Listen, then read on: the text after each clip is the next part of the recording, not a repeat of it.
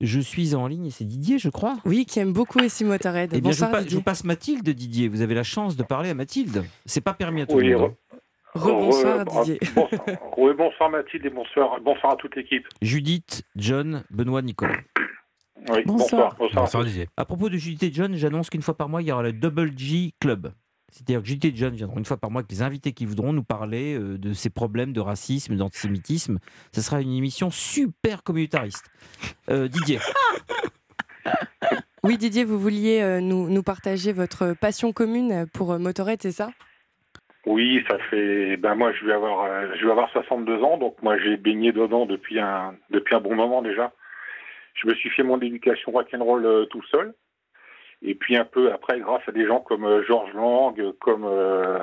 Blanc Francard, et puis euh, connais comme euh, Yann, par... Yann parlait aussi de Philippe Manœuvre. C'est des gens Salut qui les qui kids, le appris tout. concert de Blue Oyster Cult en 74 au Bataclan, je m'en suis jamais remis. hein. Et en fait, en fait, moi j'ai commencé avec un groupe, je sais pas si Yann se, se rappelle ou connaît, c'était Slide. Ah bah évidemment, c'est les bases. Voilà, Sli- Slide Alive, euh, Slide, tout ça, tout ça. Donc moi j'ai commencé assez, assez dur hein, dès le départ.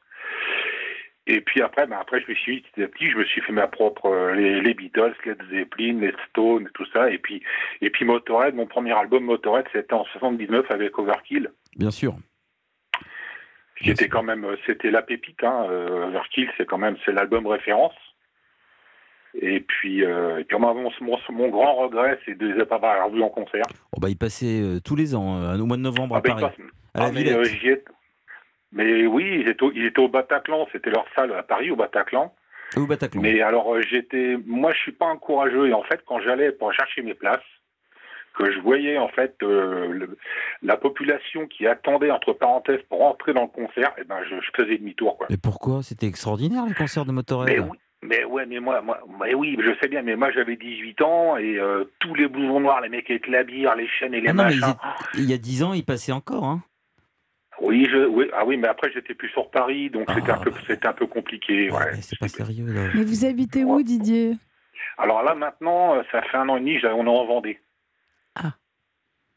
Vous étiez à Paris jusqu'il monter y a un an et demi, euh, Il n'y a pas trop. Pardon Vous étiez à Paris jusqu'il y a un an et demi.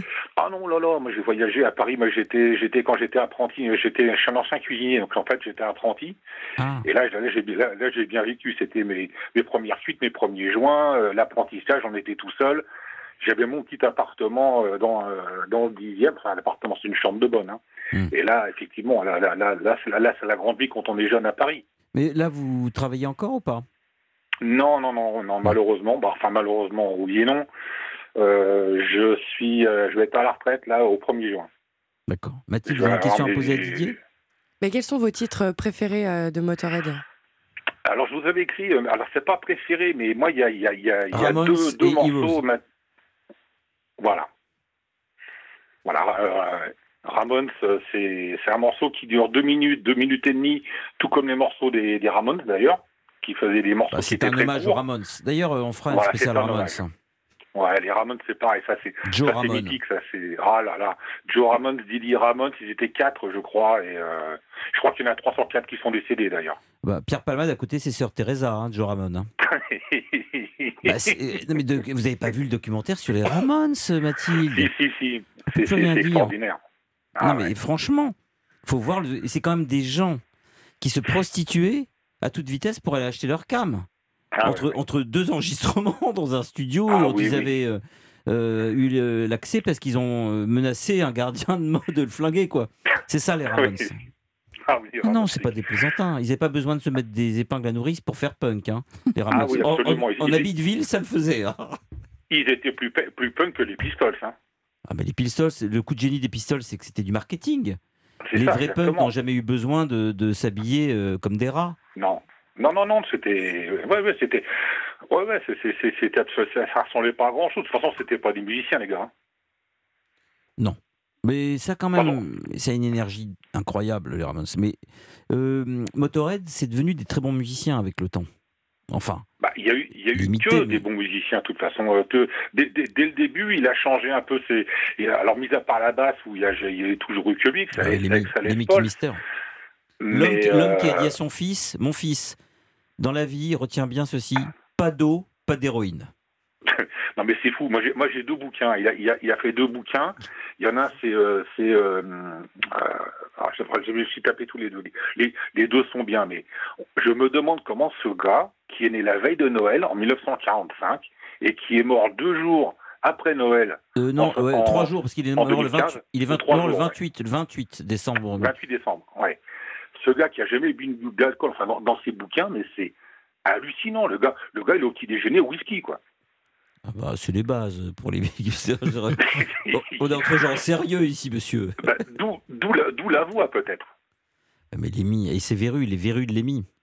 Non mais c'est, Les filles étaient amoureuses de ses verrues. Mais Faut- moi, faut- moi, faut le quand je mets du Motorhead, quand je mets du Motorhead, là tout à l'heure le, le morceau qui est passé ou autre, quand j'écoute ça, mais j'ai les poils. Hein. Ah mais c'est les... Oui. Mais tout- toutes Et, ces... là, et le deuxième, et le deuxième morceau, Yann, donc euh, le deuxième morceau, donc euh, Heroes, Oui. qui est un morceau extraordinaire en soi. Pour moi, c'est un des dix plus grands morceaux de rock de l'histoire du rock, hein, Heroes. Par Bowie Mais ou, repris. ou l'original, vous voulez dire Oui, oui, oui, l'original, mais, mais, mais repris, repris par Lemmy. Je vais demander à Benoît de nous le trouver quand même. Ah ouais, franchement. ça peut faire euh, plaisir à un auditeur. euh, Ah, il est, il, il est, il est en fait, moi, moi je l'ai trouvé sur, euh, sur YouTube. Hein. Oui, oui, bon, je, je vais lui envoyer là. Non mais Mais franchement, la, la, la- la version, la, la version est somptueuse. on va l'écouter, je vous le promets, avant la fin de l'émission, pour faire plaisir Ouais. à notre ami Didier. Ah bah il l'a, Didier resté en ligne. Benoît, vous savez, en général il l'a. C'était donc en duo David Bowie et les Mickey Mister de Motorhead. Grâce à Didier qui nous a offert ce titre. c'est pas de la balle, ça? Ah bah, c'est extraordinaire. Ce duo. euh, Mais ils sont- Je veux, je veux pas plomber l'ambiance, Yann, mais c'est une musique que je voudrais le jour où je partirai. Eh bien, on note. Euh, on prend en note. Vous savez j'ai un, ami qui est mort, euh, qui était président de l'association des amis de Frank Zappa, les Fils de l'Invention. Et euh, avant sa mort, on savait quels étaient ses goûts. Et donc, on a passé à l'église tous les morceaux de Zappa qu'il aimait. Et donc, ça nous a donné à chacun l'idée euh, de faire un CD de, des morceaux qu'on aimait. Donc, on s'est échangé les uns les autres le CD de nos obsèques avec euh, les morceaux de Zappa à mettre ce jour-là. Donc, chacun a le CD de la mort de l'autre. Donc euh, je comprends qu'on puisse le faire avec c'est pour ça, mais vous avez ma parole. Si jamais euh, vous décédez, mon cher Didier, mais j'espère le plus tardivement possible, on mettra ce morceau. Ouais. John, Judith, vous avez des questions à poser à Didier peut-être? Mais comment allez-vous alors, Didier? Ben, très bien, très bien. Et je suis très content de, de- de- comment, de connaître cette émission. Je- J'expliquais à Mathilde que ça fait pas longtemps. Je suis tombé par hasard euh, sur, sur, sur l'émission de, de Yann. euh, Sur en Europe 1, cherchant une chaîne. ouais, Il y avait de la pub sur une autre chaîne que en j'écoutais. direct sur Et- Europe 1. Et d'ailleurs, Ouais. attendez, je vais faire un petit cadeau. Vous qui aimez Oui. euh, les années 70-80, mon cher Didier, et après je vous rends la parole. Mais écoutez bien.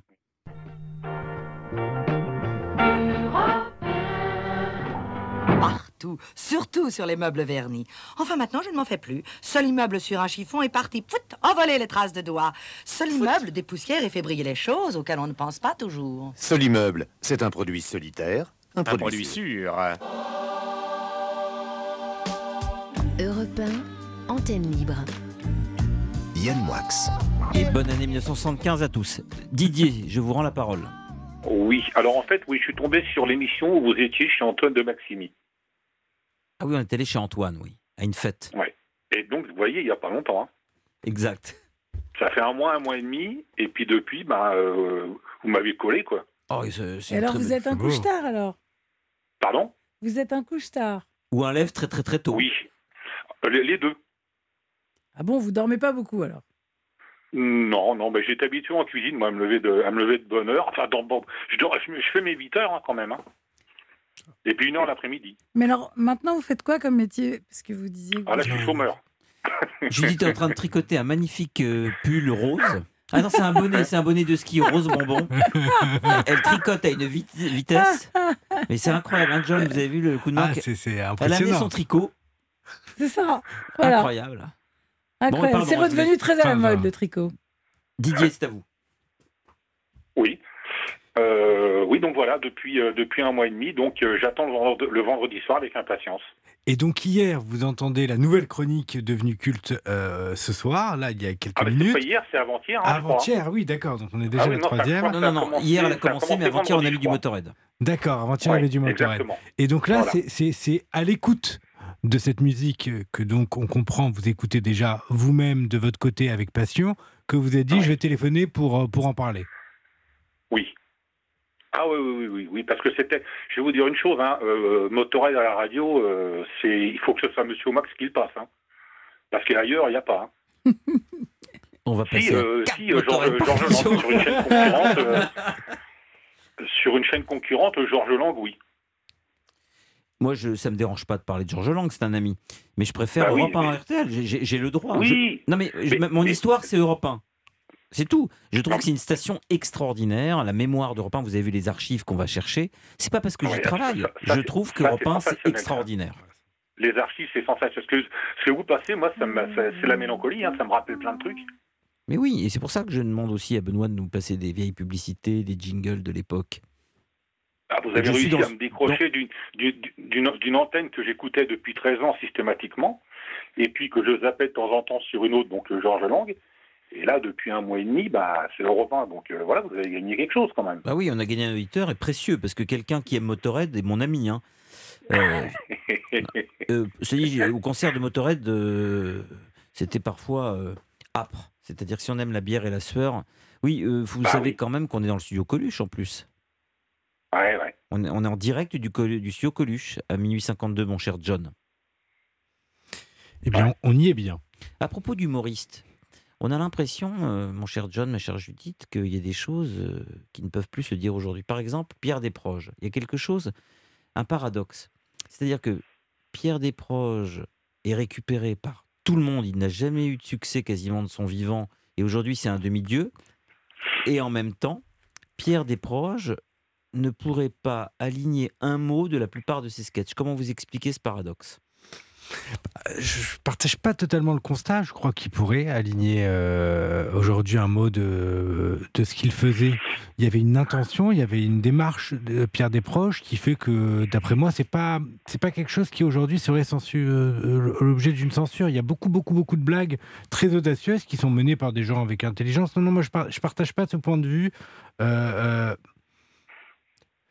mais par contre, certaines de, de- de ces blagues pourraient choquer certains aujourd'hui, mais pas en tout cas amener une censure. Il aurait un succès, euh, un succès équivalent. Donc je suis pas, je suis pas sur l'état des lieux. On, on se rejoint pas trop. Mais pourtant, euh, Disons que c'est moins pire qu'ailleurs, mais il y a quand même une tendance.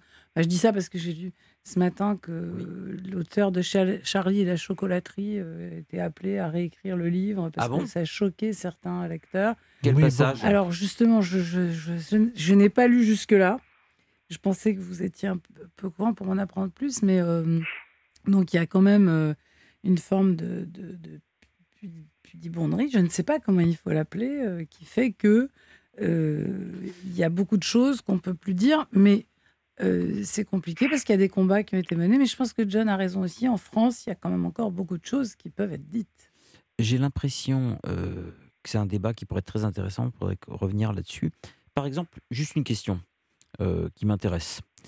Est-ce, qu'est-ce que vous pensez, vous deux, de, et Didier peut évidemment réagir, et les autres auditeurs, bien sûr, Oui, oui, euh, euh, quand on a débaptisé Dix Petits Nègres, j'aimerais avoir votre avis sur le sujet. Le titre de Nègres, maintenant, ça s'appelle Ils étaient 10. Judith, John et Didier, j'aimerais avoir votre avis là-dessus. Non, moi j'étais euh, euh, choqué quelque part de, de- la manière dont ça a été dé- débaptisé. Euh, non pas que de vouloir l'appeler Ils étaient 10, pourquoi pas, mais, mais la démarche, on voyait bien, c'était de venir faire porter à cette œuvre-là euh, en soi quelque chose euh, d'infamant. Alors dans ce cas-là, autant ne pas la débaptiser, autant arrêter de la lire ou arrêter de la publier et ne pas changer le titre. En fait, il y avait une accusation qui était mal placée parce que c'était un peu de la mauvaise foi. Si véritablement on considère que cette œuvre véhicule du racisme, alors il faut s'y opposer. Si ce n'est pas le cas, alors il ne faut pas changer de titre. Mais euh, Bon, après, peut-être que Didier ou Judith a une- un autre point de vue. Alors, il se trouve que dans tous les cas, dans le, dans- moi je suis très très fan d'Agatha Christie, hein, donc je, je défends Agatha Christie. Mais Oui, non, mais c'est le il titre. se trouve que, oui, le titre n'a rien à voir avec. euh, Il y a pas de, on parle pas de noir dedans euh, du tout, du tout. C'est euh, c'est pour parce qu'une c'est c'est euh, l'évocation d'une comptine qui s'appelait, euh, qui disait, euh, ils étaient nègres. Et alors, moi, je, je serais- je- au départ, je serais plutôt d'accord avec John, mais tout d'un coup, je me dis, mais si ça s'appelait euh, les dix petits euh, youpins, euh, même si c'était contextualisé, peut-être qu'on Vous- serait content que ça, ça change. Oui, mais alors il y a quand même. euh, je veux déjà l'avis de Didier. Alors moi, mon avis, euh, bon, moi, ça, moi, ça m'a choqué, mais on peut parler d'autre chose. Dire, Tintin au Ouais, Congo aussi, il voulait, il voulait le, le changer. Non, mais ça, c'est. Après, euh, vous parliez d'humoriste. Moi, je pense que qu'il est bien connu que les deux ouvrages les plus sulfureux du XXe siècle sont Mein Kampf et Tintin au Congo, comme disait Dominique Jamais. non, mais par exemple, euh, le, par vous parlez d'humorisme, le CRS arabe de Coluche, je suis pas certain qu'il passerait maintenant. Et puis là, on va reparler de Motorhead, mais vous avez le, le- le logo, le logo de Motorhead, avec les croix de Malte et tout ça. Et puis même euh, quand, quand Lémy, moi, sur son bouquin, il est habillé plus ou moins en, en comment, en mec de, enfin, en, en soldat allemand. hein. Bon, il faut le dire comme euh, comme comme c'est. Mais ne serait-ce que le, ça gothique, oui, du mot Motorhead, oui, mais euh, on s'éloigne un peu. Moi, ce que je voulais vraiment, euh, ce dont je veux parler, c'était vraiment sur le Petit Nègre. Ça m'intéresse beaucoup parce que je vais vous dire ce que je pense. C'est vrai que finalement, nigger, c'était pas une insulte. Non, mais c'est simplement, moi, il y, a un- il y a une chose qui m'embête. Il y a deux choses qui m'embêtent. La première, c'est qu'il y a cet anachronisme qui fait, et John l'a un peu dit, que du coup, on ne pourra plus jamais comprendre qu'à cette époque-là, les choses s'intitulaient de cette manière. Donc, on débaptise quelque chose pour des raisons euh, qui ne concernent que notre siècle à nous, même si elles sont bonnes. On corrige quelque chose qui a été entériné dans le passé, donc on ne peut plus voir à quoi ressemblait le passé. Ça, c'est la première chose. Et la deuxième, qui me dérange encore plus, c'est que le mot nègre, qui était un mot péjoratif, a gagné par des combats le droit à être rejeté euh, comme insulte et euh, anobli par ceux qui ont souffert de l'appellation. Et il y a donc un mouvement qui s'est appelé la négritude, qui a réussi à récupérer le mot pour en faire quelque chose d'essentiel, de poétique, de profond. En gros, l'insulte qui devient quasiment un titre de noblesse. Et la négritude, le mot nègre, est devenu, en tout cas euh, dans la langue française, un mot extraordinaire. Parce que c'était le mot d'un combat qui a, par Aimé Césaire, par Léopold Sédar Senghor, est un mot qui est devenu celui d'un mouvement, d'une lutte et d'un- d'une école poétique. Et je trouve que du coup, euh, évidemment, appeler quelqu'un un nègre, ça n'a aucun sens. Mais bannir euh, le mot nègre en tant que tel euh, de- du passé, c'est oublier à quel point il a correspondu à un mouvement d'idées, à une rupture avec le colonialisme et à une défense, et presque à une revanche. D'accord. Alors c'est vrai qu'aujourd'hui, euh, c'est plus le cas. Enfin, nègre, c'est pas un mot qu'on utilise et c'est vrai qu'il a une connotation péjorative. Maintenant, moi, je suis d'accord avec le fait que on ne peut pas débaptiser parce que c'est ce que faisaient euh, les pharaons euh, quand ils arrivaient au pouvoir.